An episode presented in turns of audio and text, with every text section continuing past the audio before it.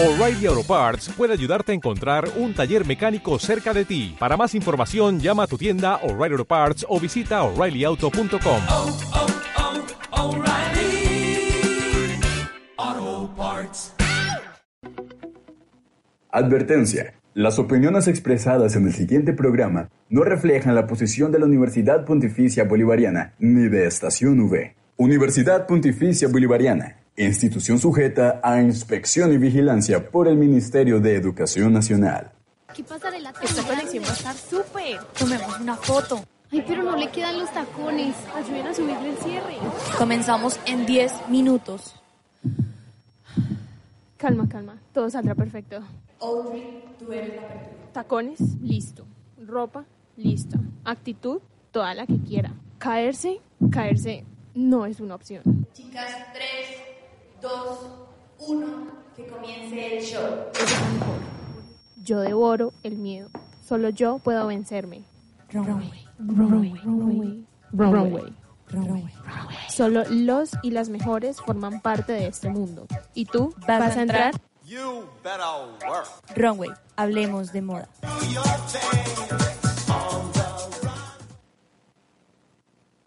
Hoy amanecí pensando en ti. Lengua con la mía la sentí. Dice que no es normal, pero me da igual. Yo sé lo que siento cuando me das un beso. Dice que no es normal, dice que yo estoy mal. Yo sé lo que siento,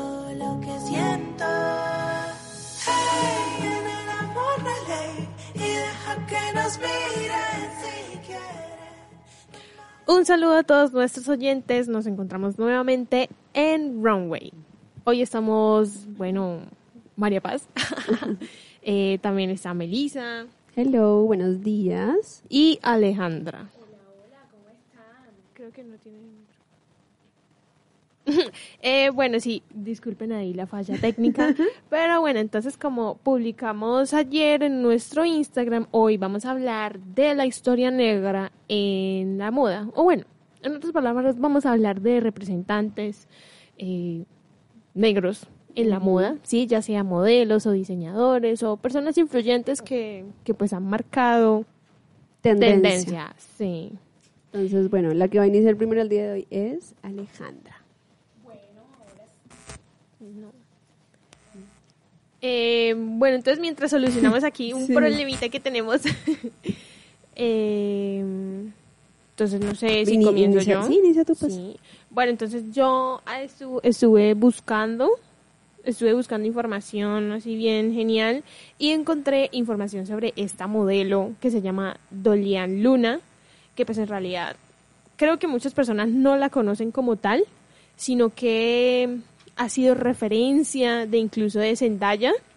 No sé si en el, en el 2020, si no estoy mal, Zendaya hizo una sesión de fotos bastante genial en la que le hacía referencia a Dolian, ¿sí? Eh, y bueno, esta fue una supermodelo también, que incluso fue la primera modelo negra en aparecer en la portada, bueno, en la versión inglesa de Vogue y de Harper Bazaar en 1969. Y pues también, al igual que, mm, no sé, Naomi Campbell, ella fue una de las, de la primera, o sea, Dolian fue la primera, primera modelo negra en aparecer en una portada de una revista importante.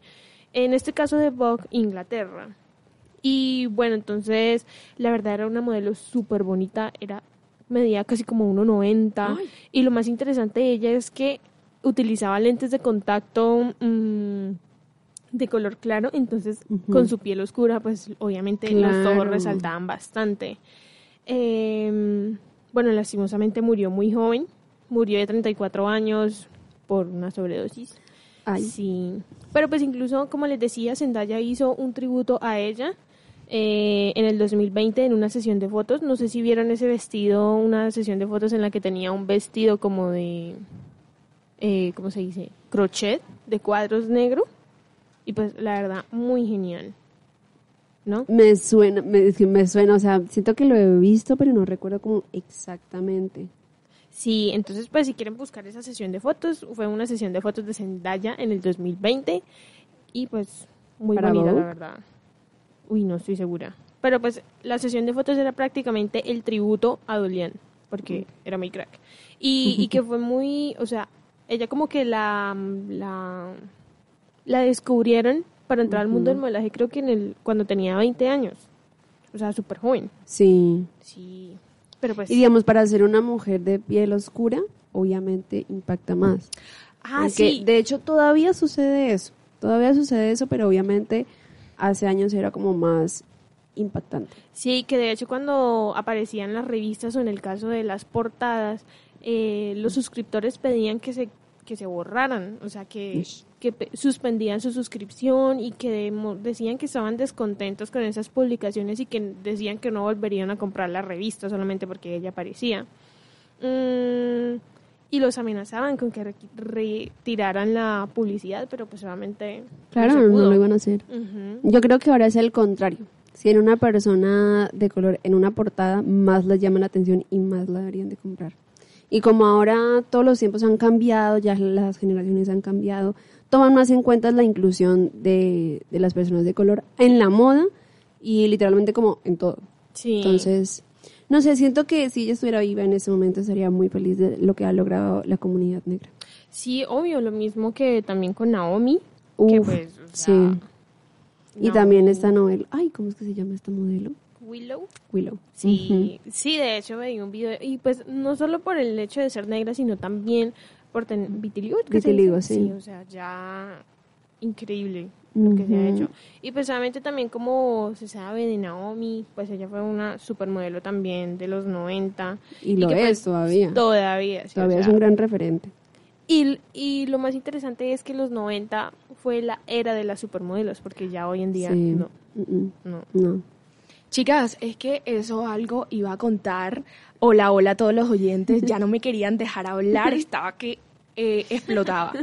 Yo les quería contar un poco que la moda, como ustedes nos contaban, ha bebido infinitamente de la cultura negra desde el jazz, el hip hop o los supermodelos de los noventas, pero no ha sido hasta los últimos años cuando ha empezado a ser respetada en los circuitos, digamos que más selectos y a ser aclamado por la prensa especializada. Ustedes nos comentaban de Naomi Cam- Campbell, pero también en este momento los líderes de opinión empezaron a ser raperos convertidos en diseñadores como Kanye West, el cual Ay, sí. saltó al estrellato con su marca Yeezy, una marca de básicos que enaltecía la belleza afro- afroamericana también les quería com- comentar que como esa diversidad sigue siendo una, una batalla pendiente, de pronto vemos en muchos desfiles eh, que se está viendo como esa rebeldía, pero aún sigue siendo una lucha y un proceso.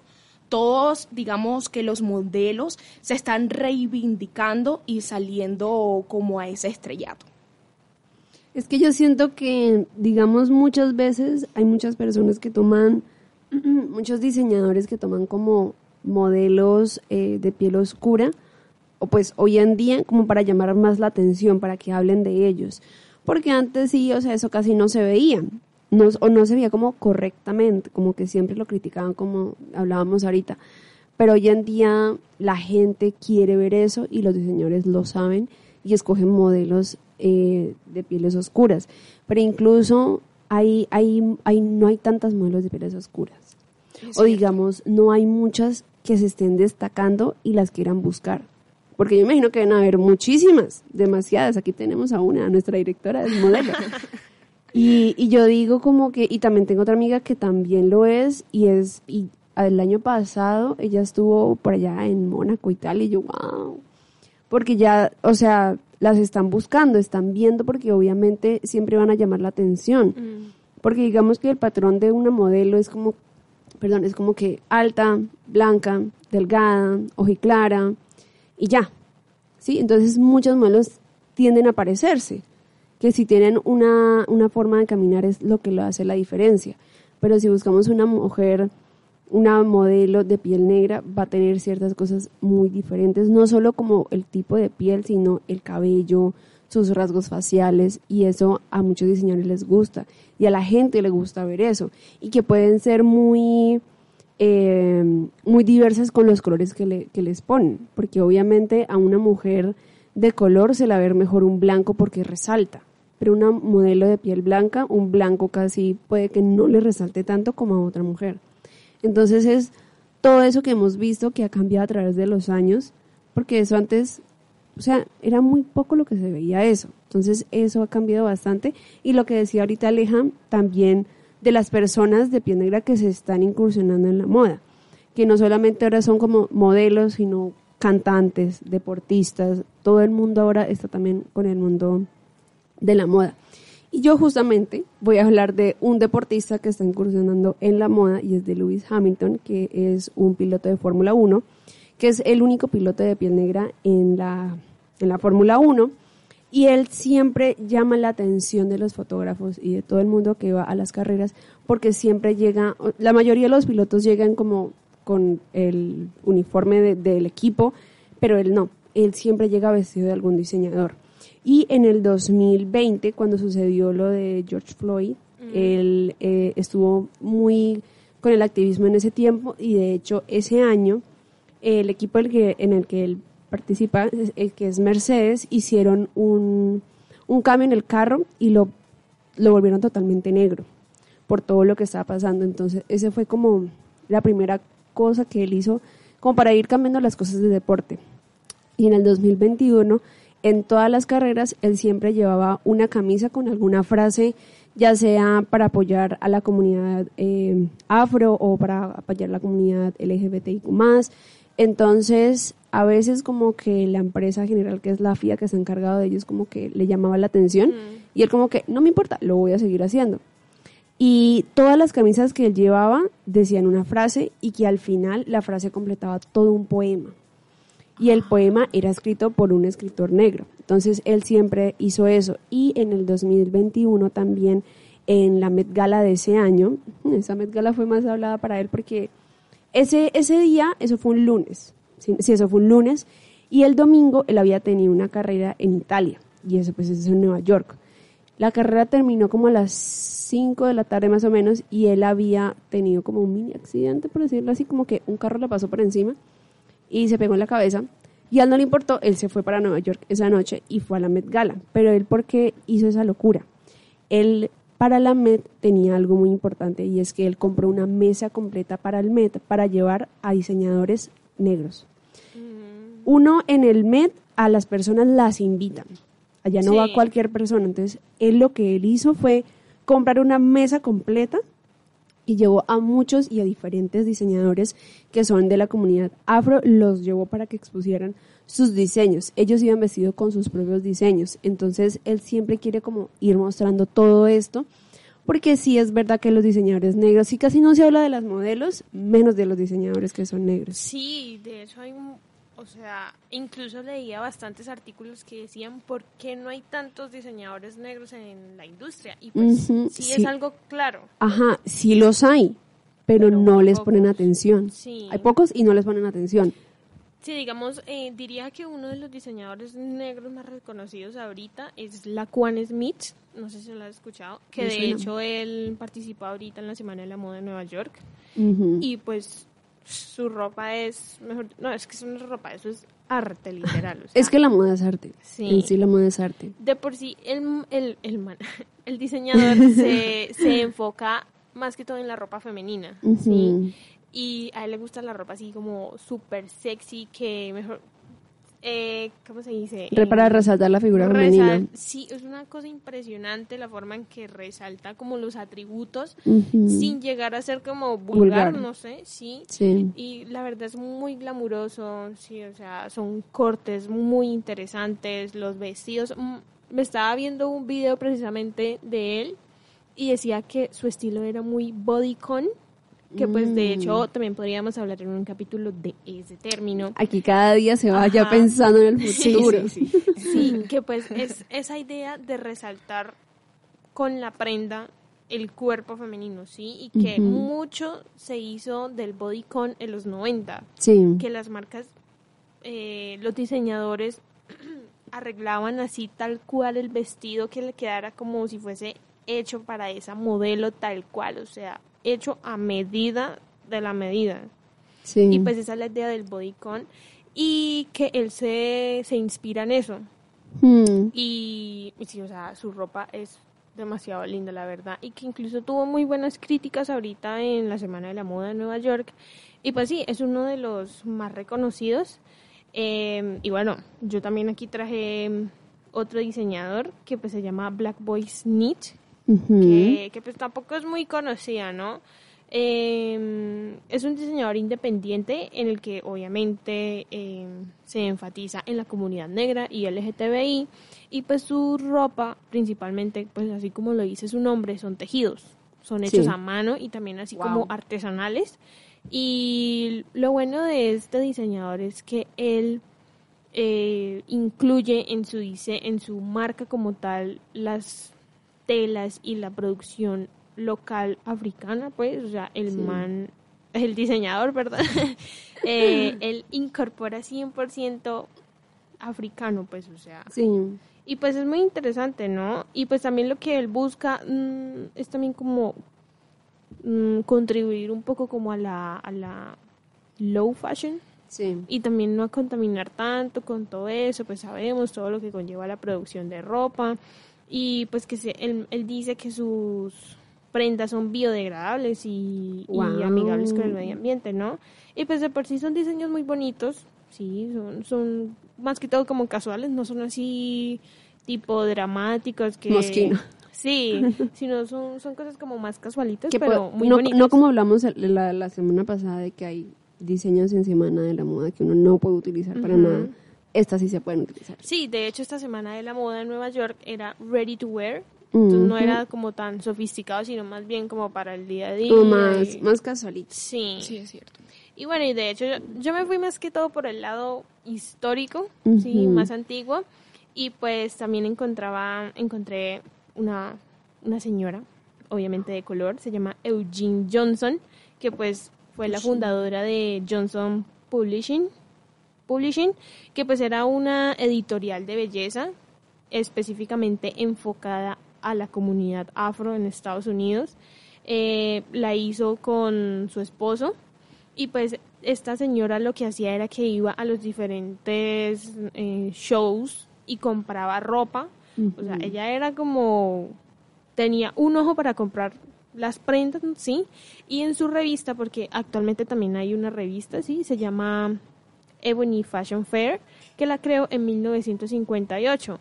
Y en los primeros años de esta Ebony Fashion Fair, lo que hacía era ir por todo Estados Unidos eh, recorriendo, buscando modelos y tomándoles fotos, ¿sí? Ujú. Eh, modelos desconocidas. eh, era como una especie de camioneta, entonces era como una exhibición de estas modelos con diferentes eh, trajes y todo eso. Y también así como decía Alejandra, eh, le incorporaba el jazz en su Mm. recorrido, era como una gira, una gira de modelos desconocidas negras y pues obviamente dándole la oportunidad a estas mujeres a que Sí. tuvieran un, un, ¿cómo se dice? Hicieran algo importante Sí. en la moda. Em- Empezarán como a, a hacerse notar su nombre. Sí, sí, de hecho catalogaban a Eugene Johnson como una mujer, sí, como les decía, con un ojo, o sea, era una experta en... Ella no consumía cualquier cosita ni compraba cualquier cosita, o sea, Claro, tenía ella- un gusto Sí, ¿cómo se dice? exquisito, perfecto. Sí, un gusto exquisito para la ropa y también, sí, o sea, era Tenía, tenía ojo de halcón. Ajá. Donde ponía el ojo, ponía la bala. ¿Sí es que se dice así? Bueno, miren, yo también les quiero contar algo que como que ha marcado esta revolución social. Yo siempre he sido como la favorita de los colores y siento como que en esta revolución también se ha dado o se han atrevido las personas afro como a involucrarse más con el color. Eh, Melissa nos los planteaba y nos decía como que muchas personas a veces no utilizan, muchas personas afro a veces no utilizan un color porque sienten que se le van a ver mal o algo así, pero se están atreviendo. Y también quiero comentarles que hoy estoy llena de datos curiosos. Y en esta, Uh. sí señores, en esta quiero decirles que antes las revistas no utilizaban a personas negras en su portada. Y creo que desde Beverly Johnson eh, en los años 70 se partió como ese estereotipo.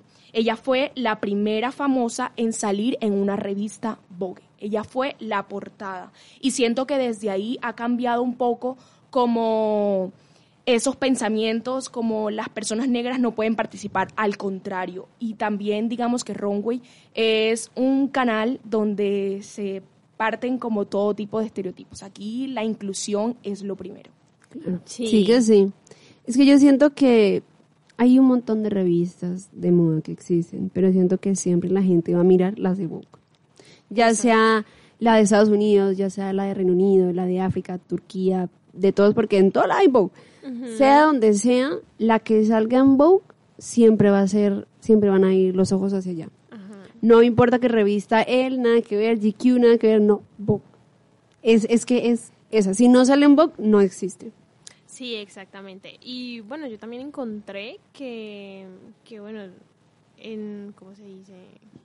En, en el Reino Unido, sí, eh, una, tienen una exposición en el Museo Victoria y Albert que se llama Africa Fashion, que pues es una muestra desde, el, desde la colonización y la liberación de, mm, pues sí, de los afro, eh, de todo este proceso, pues sabemos que el Reino Unido, algunos países de Inglaterra, eh, perdón, de, sí, como de Europa, países de Europa, sí, tuvieron gran influencia en lo que tenía que ver con la colonización de África.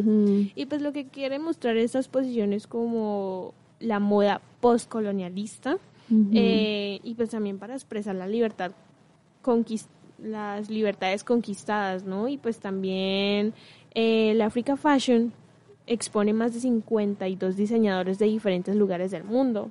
Y pues es muy interesante porque muchas veces mm, como que este tipo de contenidos no mucha gente lo sabe. Sí. Y pues la gente dejará de ir o no irá porque no saben en dónde ni que tampoco existe esto. Entonces también puede que no le guste la moda a las personas, no sé, que estén escuchando o alguna cosa, pero pues sí es como un dato cultural que sirve. Claro, es importante.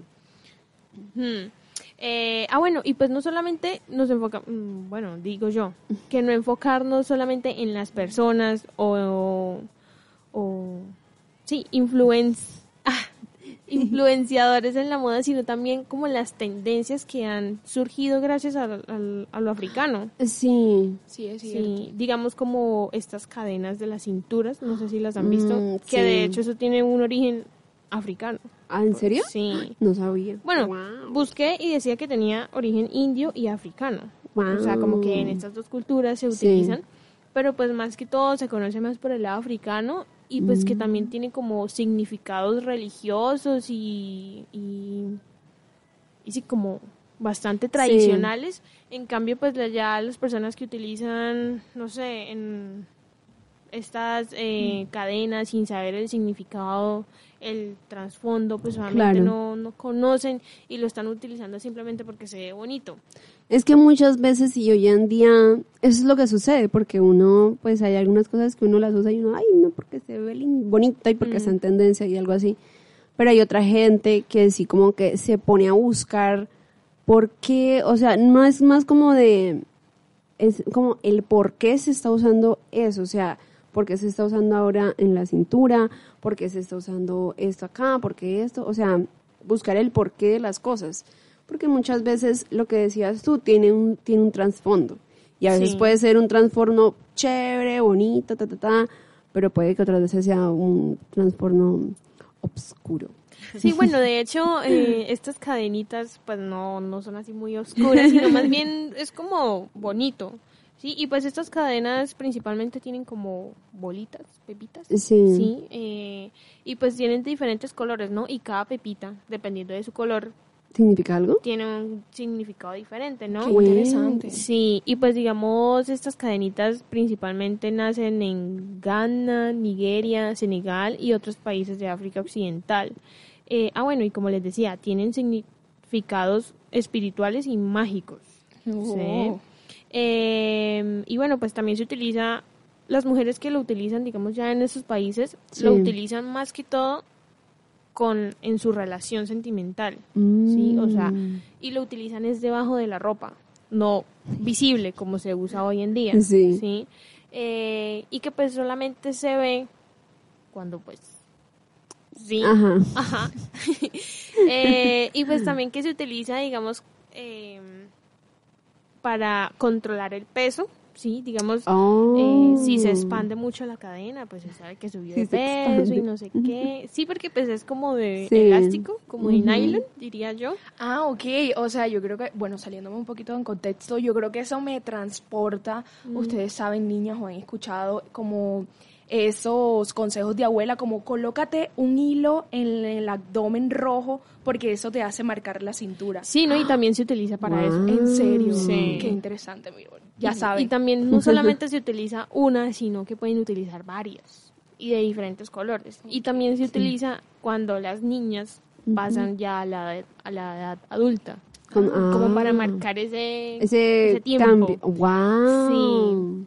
Ah, bueno, y que también dice que tiene, eh, dependiendo si, tu- si utilizan cristales o amuletos, puede servir para la, la curación. Ajá. Es muy, muy interesante. Sí, Sí, y no bueno, tenía ni idea. aquí Yo también tengo algunos de los significados de los colores, que pues el azul significa sanación, paz, armonía, el rojo significa poder, vitalidad, pasión, eh, el blanco significa pureza, verdad, luz, sí, como lo que ya conocemos. Sí, lo que uno ya, digamos, tiene pensado de qué significa como cada color, porque obviamente cada color tiene un significado. Sí, entonces pues básicamente es eso, ¿no? Y que mucha gente, como ya lo veníamos diciendo, no conoce nada de esto y lo Sí, utilizan yo me porque sí. Sí, yo no tenía ni idea. Yo creo que nos va a tocar buscar esos, esos amuletos de la suerte.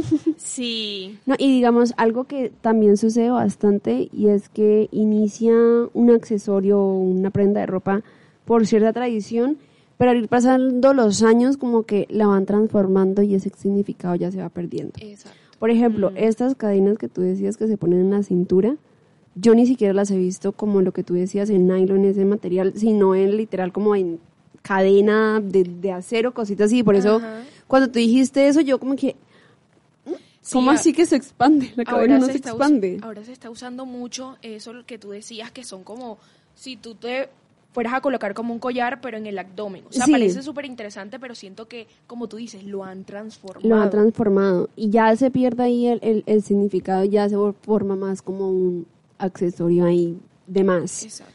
Ya va perdiendo como, va perdiendo la esencia de lo que realmente es. Sí, obviamente pues ya cuando es la cadena eh, de metal, pues Ajá. esa sí ya no es como la Sí, africana. sí, o sea, pierde ahí el, el, Sí, el, el verdadero trasfondo. Sino que más bien es la cadenita como de las cuentas de colores. Sí. Sí, es que voy a Por ejemplo, otra otra cosa que también viene como de tradición y se ha perdido, pero eso ni siquiera es como de moda africana. Aquí me, me pasó a otro país y es a Turquía, que es el ojo turco. Mm. Que obviamente... ¡Ah! ¡Qué cool! Mira, Aleja. Paz nos Es está muy- mostrando... uy, se colocan muchísimo. Sí, Paz nos está mostrando lo que hablamos ahorita de las... las ¿Eso cómo se llamarían? Es decir, como cadena, pero no es cadena. Sí, es ¿Eso que pues, cómo, es- cómo se llamaría? traté de buscar así como el nombre técnico, Ajá. pues, pero pues la verdad no... Bueno, imagínense que aquí, aquí tenemos que escribir. Imagínense como esas pulseritas de pepitas que uno usa en la... en la- Chiquitas. en- sí, chiquitas, pepitas chiquitas. En la muñeca, pero no en la muñeca, sino en la cintura. Así llena de puras pepitas bonitas. Y bastantes, usan como unas seis, siete. Sí, pues se Y, y son súper delgaditas, es que son delgaditas. Sí, Pero- es como un palito. Sí, son súper delgadas. Ah, y lo que les decía es lo del significado del ojo turco, porque obviamente en Turquía significa algo súper grande para ellos, pero uno acá lo usa que en la uña, que en una tobillera, que en una pulsera, que en la ropa, y va como perdiendo el significado. Que yo, que yo recuerde, si no estoy mal, de hecho voy a buscarlo de una vez, el significado del ojo turco es más como de, de protección. Sí, creo que es para proteger del mal de ojo. Sí, creo que tiene que ver también con la buena suerte, me parece.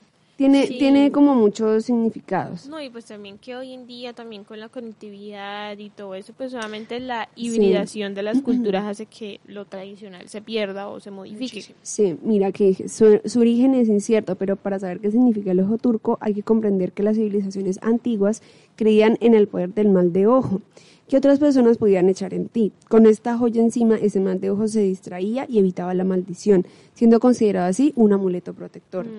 Y yo también leí una vez que, digamos, yo eso lo tuve y aquí les voy a dar mi, mm, Experiencia. mi experiencia y mi testimonio. Yo una vez compré una, una tobillera del ojo turco y yo la usé durante mucho tiempo, o sea, mucho tiempo y yo no me la quitaba. Y luego un día, de la nada, me di cuenta que, o sea, cada pepita Se era como un ojito. Un ojito se cayó. Y yo, Dios, mío, no puede ser. Y yo, era el año pasado y yo todavía la estaba usando. Y yo el año pasado pasé por algo muy fuerte con una amistad. Niñas, rompió. Se rompió. Sí, se rompió. O sea, y ni siquiera fue como al lado del ganchito, sino literalmente del otro lado. Que uno dice, bueno, el gancho se puede dañar, pero literalmente fue del otro lado que se dañó. Y yo, tanto tiempo que yo tuve y estaba en buen estado, y justamente pasó esto con esta chica y se rompió. Y yo, ay, Sí, Yo muchas veces shock. uno ve que, digamos, a, a la gente se le rompen como las manillitas y eso, y la gente dice que eso es por mala energía. También Sí. he escuchado que los crucifijos, que también cuando se le dañan, que eso tiene que ver que con el mal de ojo. Yo les voy a ser honesta. A mí realmente esos temas no me gustan. Esos temas me parecen como, no sé, me dan como, como miedo, por decirlo así.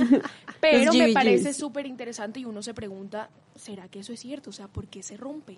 O sea, yo eso, yo eso no lo creía. Yo decía, pues, ¿eso, qué- eso qué va a pasar? ¿Qué eso qué va a coger? Y me pasó y yo, uy, ahora sí creo. Porque es que, niñas, yo me acuerdo tanto, yo esa la compré en pandemia. La compré en el 2020. La- yo no me la quitaba para nada, o sea, yo bien. Entonces, durante ese 2020, yo me alejé de unas chicas que ya como que nada, y se cayó un ojito. Y yo, wow. Pero se cayó, pero solo uno, y yo, eran bastantes. Y vengo y pasó esto el año pasado y se parte por completo, y yo, mm, no puedo creerlo. No puedo creerlo, o sea, desde el 2020 hasta acá, y yo, ay, y se partió, y yo, ay, no puedo creerlo. Y también dicen eh, que digamos que si es uno solo, que, uno, que a veces las venden y solo venden como un ojito en una pulserita, que si el ojo se va como ampliando la parte negra, es que hay malas energías alrededor de uno. Uy, no, Dios mío. Pero sí, entonces es todo eso que todo tiene, muchos accesorios tienen como un significado atrás.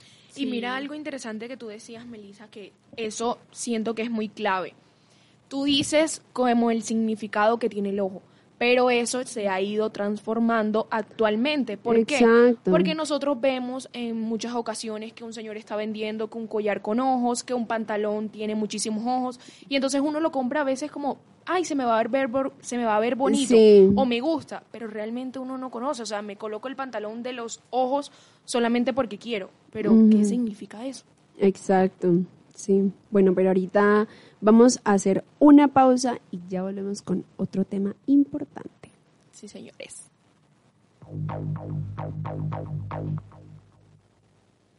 I confess I'm becoming obsessed with the feminine and divine. I'm somewhat addicted to being depicted, the bitch with the whip and the Dior tights. I know how to roll them up so sheer, so delicate. Pink side panties, lacy padding, followed by a black waist slip.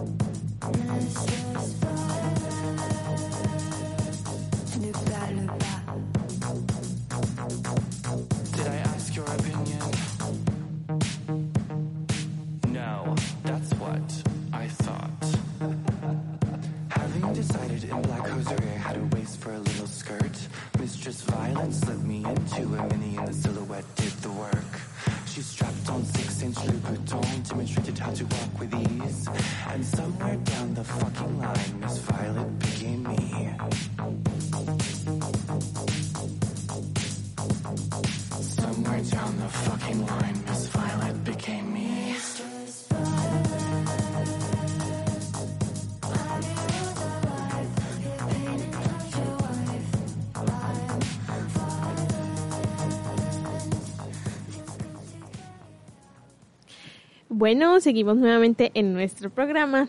Y bueno, ahora cambiamos de tema.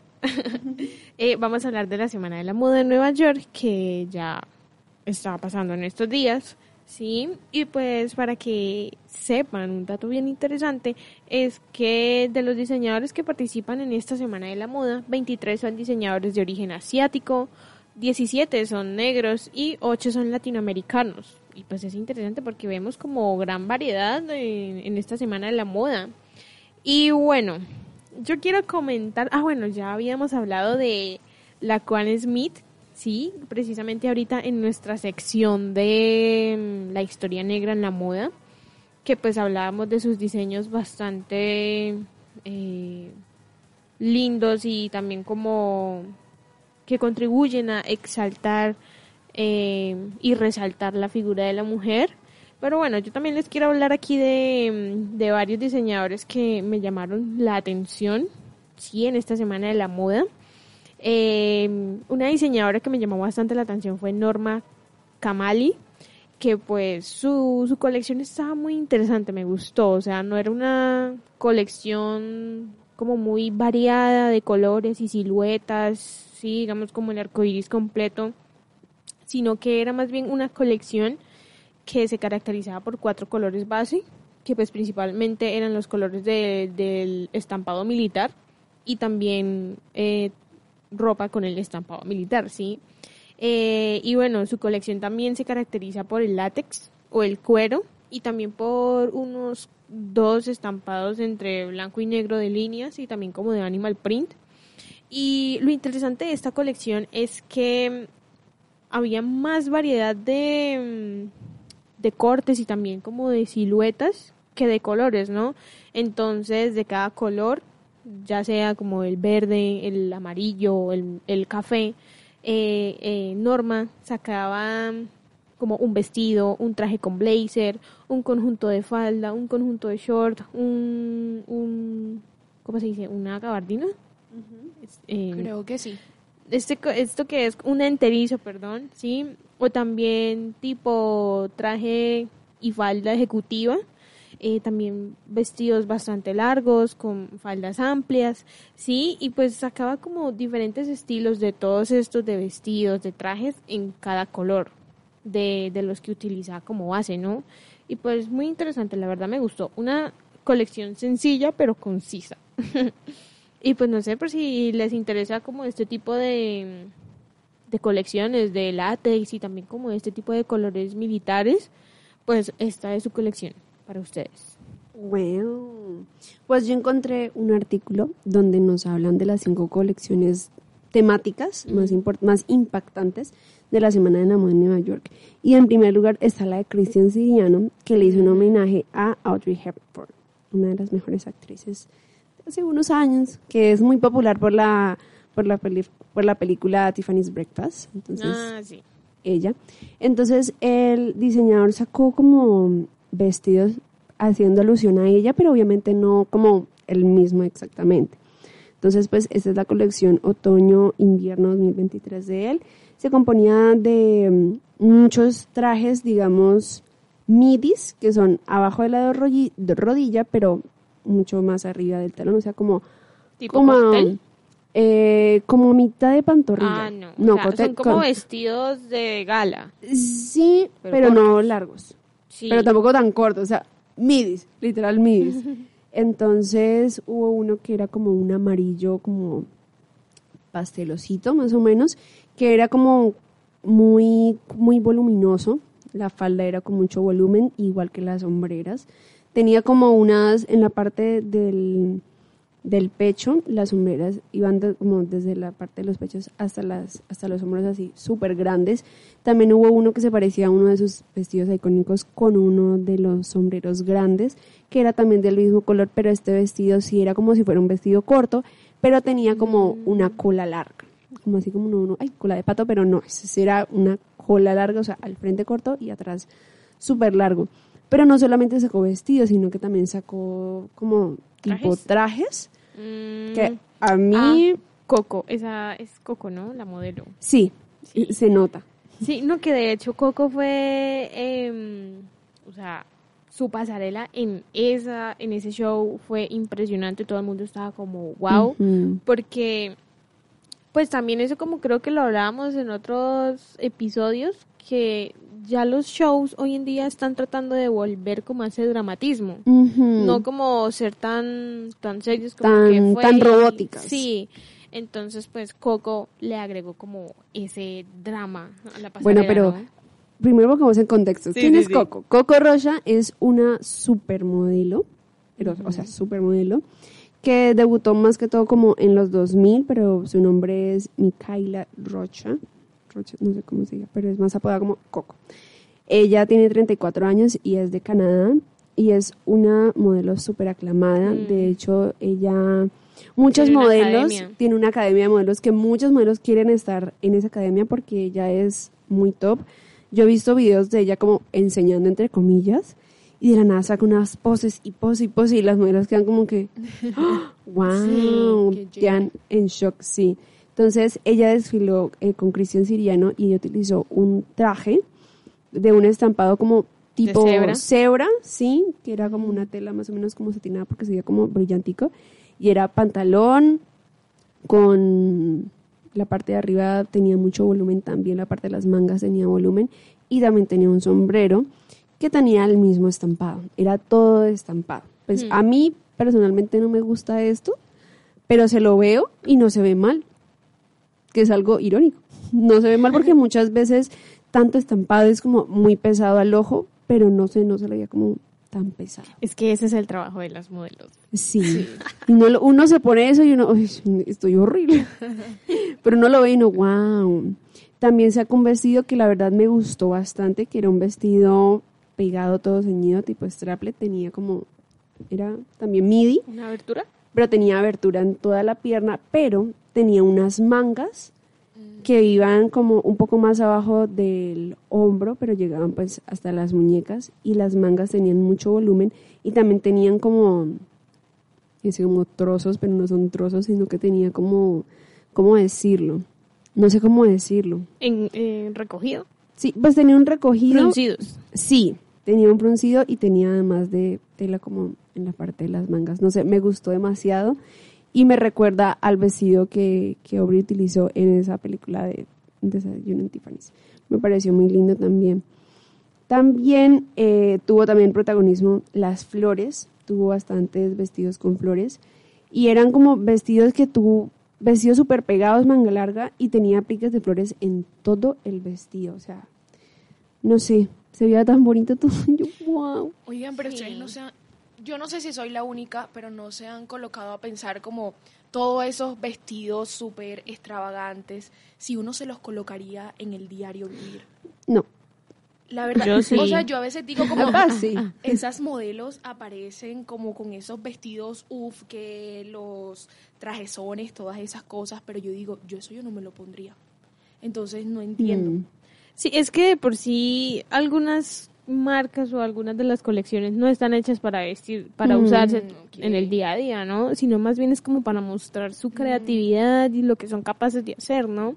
Pero pues también digamos en el caso de Cristian Siriano, eh, él está muy enfocado como en ese vestido súper dramáticos, también como bastante grandes a veces. Sí. Y pues yo diría que más que todo son como para ocasiones especiales o digamos, Digamos. para un evento, una Sí. premiación. O de pronto también como para enviar un mensaje como de expresión, de manifestación o algo así. Sí. Sí. Eh, otra de las pasarelas que también hablo que es como totalmente opuesta a la de Cristian Siriano es la de Rodarte, que fue todo de glamour gótico y oscuro. Mm. Entonces hubo mucho encaje, muchísimo negro Y algo que a veces que me llamó la atención es que una modelo que llevaba unas flores amarillas y obviamente eso era lo que más notaba en, en el traje que ella llevaba. Y el maquillaje que utilizaron también fue un maquillaje muy dramático, todo así todo súper dark. Pero también obviamente eso llamó mucho la atención. Utilizaron también mucho, mucho la tela de saté mantecoso y también muchos volan- eh, volantes y cintas. Y pues obviamente el encaje también fue mucho ver porque uno a veces ve el encaje y dependiendo del color es como un encaje, por decirlo así, un encaje feliz o un encaje así súper triste y súper oscuro, gótico. Entonces el encaje más que todo fue como lo que se llevó la vista en la colección de Rodarte y también que muchos modelos utilizaron como tocados en metálicos en, las, en sus cabezas y con aretes también con muchas cadenas, entonces totalmente opuesta a la de Cristian Siriano. Y también hubo una modelo que utilizó como tipo alas con el vestido. Entonces, eso también llamó muchísimo la atención porque era un vestido tipo como corte de sirena y la parte de abajo tenía como flequitos metalizados, no sé cómo decirlo. Sí. Y traía como las tipo alas y también las alas tenían ese tipo de, de material en la parte de abajo de la parte inferior. Este también tuvimos en esa colección, tuvo una colección como ya más de color, pero que todo no se veía gótica, que utilizó más que todos como colores oscuros, como el morado, un verde oscuro, como temática forestal utilizó. Entonces habían como coronas, muchos tocados, más alas como ya parecían, la verdad parecían como las de murciélago, Sí. pero de sí. colores. Entonces, pero bueno, uno quién es para juzgar. Uno solo mira, analiza, respeta. Pero también criticamos. Ah, tal vez, ahí, un poquitico. Eh, otra que también fue también muy hablada y es porque es lo que está volviendo ahora y es la de Sergio Hudson porque trajo a los 90 otra vez. Entonces hubo muchísimos zapatos de plataforma, colores llam- llamativos como el verde fosforescente, el azul cian que es súper llamativo, el rosa, los estampados, el típico mm, estampado como de cuadros que uno ve muchas veces también como en Chanel, que es como el clásico, el amarillo, o sea, literalmente el diseño es muy básico, pero el color es el que llama la atención.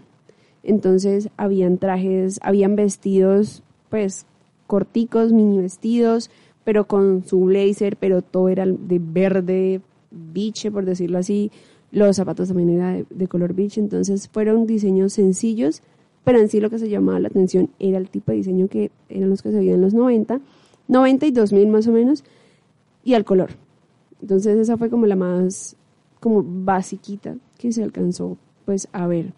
También tuvimos a Tom Brown que canalizó al Principito. Entonces em, en esta pudimos ver diseños ya más elaborados, por así decirlo, y diseños un poco, mm, por no decir, Exóticos. exóticos, Sí, extravagantes. de hecho yo pensé que Sam Smith en esta última premiación que estuvo... Brit.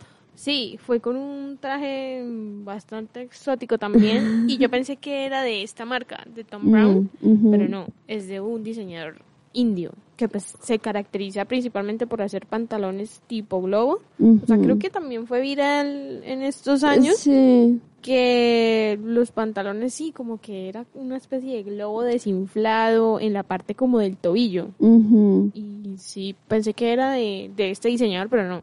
Es Pues del tiene como aires. Sí, Se parecen un poco. Sí, se parecen. Aunque pues bueno, también hablando de este traje de Sam Smith, deja, no sé. Deja mucho de qué hablar. Sí. Pero bueno, me acordé del traje, yo, wow. Yo lo, lo que yo digo, ¿cómo se lo puso? ¿Por qué? ¿Por qué y cómo se lo puso? Porque a veces mucha gente uno ve a los artistas en estas pasarelas, en estas eh, alfombras rojas o rosadas, azules, de todos los colores. Ujú. Y uno los ve con unos trajes súper exóticos y uno dice, ¿cómo se lo puso? Uno a veces no cuestiona el por qué, sino cómo se lo puso. Y ya luego cuando uno dice, bueno, ya sabemos cómo se lo puso, ¿por qué? ¿Cuál fue su razón? porque muchas veces llevan ahí su razón atrás. Exacto. Lo que comentábamos eh, la transmisión pasada, o sea, como que cada vestido tiene un significado, o sea, ellos no se lo colocan solo porque quieren, sino porque quieren mostrar algo. Sí. Sí. Este, bueno, pues eh, la colección de él también se llevó como mucho como tipo traje, con destampado de cuadros, pero pues eran de diferentes colores. Había rojo, grises, verdes, opacos. Y ya la última colección que acá es la de Carolina Herrera, que por acá Aleja nos va Sí. a hablar. Bueno, antes de hablarle un poco de Carolina Herrera, quiero como en, como en algo resumido también destacar que digamos que el reciclaje y los colores potentes, como lo comentaba Melissa, fueron uno de los protagonistas en esto, en esta pasarela. Acá se mostró mucho la creatividad, la innovación eh, y que fue lo que nos demostró Carolina Herrera en esa rebeldía de la mujer. Ella quería expresar esa colección llena de dramatismo y libertad. Básicamente se puede decir que es la perfección hecha imperfecta. Eh, también se puede decir que usó colores preciosos, piedras, lencerías, texturas como terciopelo y seda y muchas otras cosas más que mostraban, ah, también utilizó el escote, que básicamente es el significado como de esa rebeldía, porque como podemos ver muchas veces en las pasarelas siempre se muestran las mujeres como muy cubiertas, eh, como poco mostradoras, entonces eso era lo que quería transmitir Carolina Herrera, que también eso se vale, también eso se muestra en la realidad. Sí, eh, bueno, en realidad esta, pasare- eh, esta semana de la moda estuvo como muy diversa. Sí, Sí, es- Sí. Vimos bastantes, eh, no sé, temáticas también y como lo veníamos hablando también este año, seguimos viendo eh, muchas transparencias, también mucho pelaje, todavía se sigue usando. Mm, Y que, tam- y que también utilizaron como muchos conceptos, lo que yo Sí. planteaba al principio, como la, femini- la feminidad, eh, también digamos que la inclusión de lo que Mm. hablamos al principio, o sea, aquí se vio mucho la innovación y la creatividad, como ya lo había planteado. Sí, yo siento que cada semana de la moda muchas veces hay diseñadores que inconscientemente como que tienen una idea en la cabeza y la plasman diferente, Sí, es cierto. Pero hay otras que literalmente todos piensan algo diferente y uno recibe muchísima información y uno como que, ¿a quién debo ver? ¿De quién debo hablar? O sea, hay mucho, hay mucho. Y que digamos que no todos los diseñadores son más destacados que otros, entonces uno siempre se va con los típicos, Carolina Con los más calorcidos, sí. Ajá, Dolce Gabbana, pero hay otros que son también súper geniales que uno debe hablar y uno se tiene que dar la tarea de buscarlos, de investigar, Sí. porque uno no sabe con quién se va a encontrar. Chon, chon, chon. Y como también lo planteaba Melissa, en cuanto a los colores, de pronto sí se vio un poquito de diversidad, colores potentes, pero aquí el protagonista fue el negro. Ah, sí, Sí. hubo mucho negro. sí, muchísimo. Sí, de por sí en bastantes eh, shows el negro es predominante, ¿no? Sí. Sí. Y eso que es el color negro. y que mucha que gente es lo prefiere. Básico. Sí, no, pero es que también el negro... ah, o El, el, negro es básico, pero el negro es da mucho de qué hablar. Sí. Uno puede... Es que el negro combina con todo. No, y pues también depende como de el diseño, ¿no? Porque puede ser, Ajá. no sé, algo súper dramático, pero negro, o sea, Mm. le da un toque más chévere, ¿no? Sí. Y como hablando un poco de la realidad, a veces el negro puede ser también como una manera de expresarse, en el sentido como hoy me siento triste, hoy me siento mal, quiero colocarme un negro, o sea, quiero como expresarle o mostrarle eso a las personas. Bueno, Sí. claro que el negro también representa, no, lo sé, empoderamiento, ¿no? Eh, también. Sí, el negro es muy... o sea, variado. depende, Sí. sí, como, como dice Alejandra, De lo que depende tú le cómo uno se sienta. Exacto. Ajá, por Sí, ejemplo, ahorita pasa está de negro, pero es una camisa rockstar. Es que ahorita tengo deporte. Ah, vieron. Para todo sirve el negro. Para una tengo deporte, pasarela, pero me vengo para ir a deporte. fashion, fashion. Obvio. siempre fashion, nunca in fashion. Obvio. ah, bueno, otra cosa de la de la que quería hablar era de las botas de Astro Boy. No sé si las vieron. Uh, Sí. Pero será- yo creo que eso requiere más tiempecito de hablar porque ya se nos está acabando un poco el tiempo. Sí. Y creo que necesitamos, tenemos que hablar de ella. Sí, claro que también debemos hablar de la marca como tal, Miss Chief, que Sí. es la de estos zapatos, porque ha sido viral y Ujú. también bastante criticada por otros zapatos que han sacado, que pues lo dejaremos para otra próxima. Para la próxima Nosotros semana. tenemos una variedad de temas y Ah, también yo sí. quiero traer a la mesa y debatir a Valenciaga toda esa polémica que ellos Sí, han venido creando sí. y tanto en sus pasarelas. Ya tenemos Sí. tema. Sí, bueno, Muchísimo. tenemos bastantes temas para las próximas Oh, sí. emisiones. Vamos a ver con qué tema empezamos la próxima semana. Difícil Eh, de- decisión. Ajá. Sí. Hay mucho de qué hablar, mucho que comentar. Y pues aquí nos van a seguir teniendo en su programa de moda Runway. Esperamos que También. les haya gustado. Recuerden seguirnos en Instagram como arroba de Runway Radio. Que por ahí siempre decimos que vamos a hablar al siguiente día, entonces ahí estamos pendientes y estén pendientes de nosotras también. Oigan, y también podemos hacer como esas personas que están en sintonía, preguntarles en nuestras redes sociales como de qué tema quieren que nosotros hablemos. Sí. Sería muy interesante. Que ellos nos ayuden a escuger qué tema hablamos. Sí. Ajá. Bueno, chaita. Chao, nos vemos en la próxima. la próxima semana nos escuchamos. Querida comunidad UPB seccional Bucaramanga, como rector de la Universidad Pontificia Bolivariana, quiero motivarlos a todos para que sintamos nuestro compromiso, nuestra identidad y pertenencia para poder alcanzar la reacreditación institucional